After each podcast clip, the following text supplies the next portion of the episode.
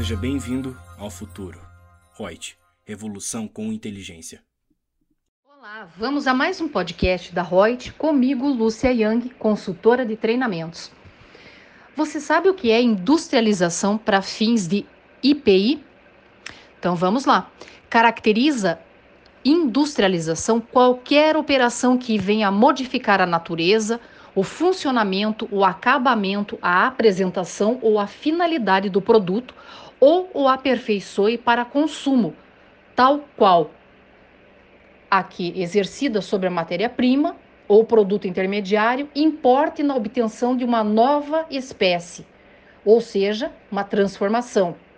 Aqui importa em modificar, aperfeiçoar ou de qualquer forma alterar o funcionamento, a utilização, o acabamento ou aparência do produto, que é o beneficiamento. Aqui consista na reunião de produtos, peças ou partes e de que resulte um novo produto ou unidade autônoma, ainda que sob a mesma classificação fiscal, que é a montagem.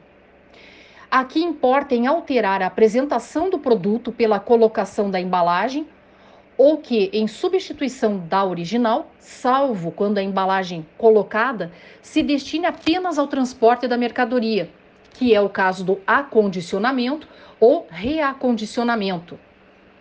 E aqui exercida sob produto usado ou parte remanescente de produto deteriorado ou inutilizado, renove ou restaure o produto para utilização que é a renovação ou recondicionamento.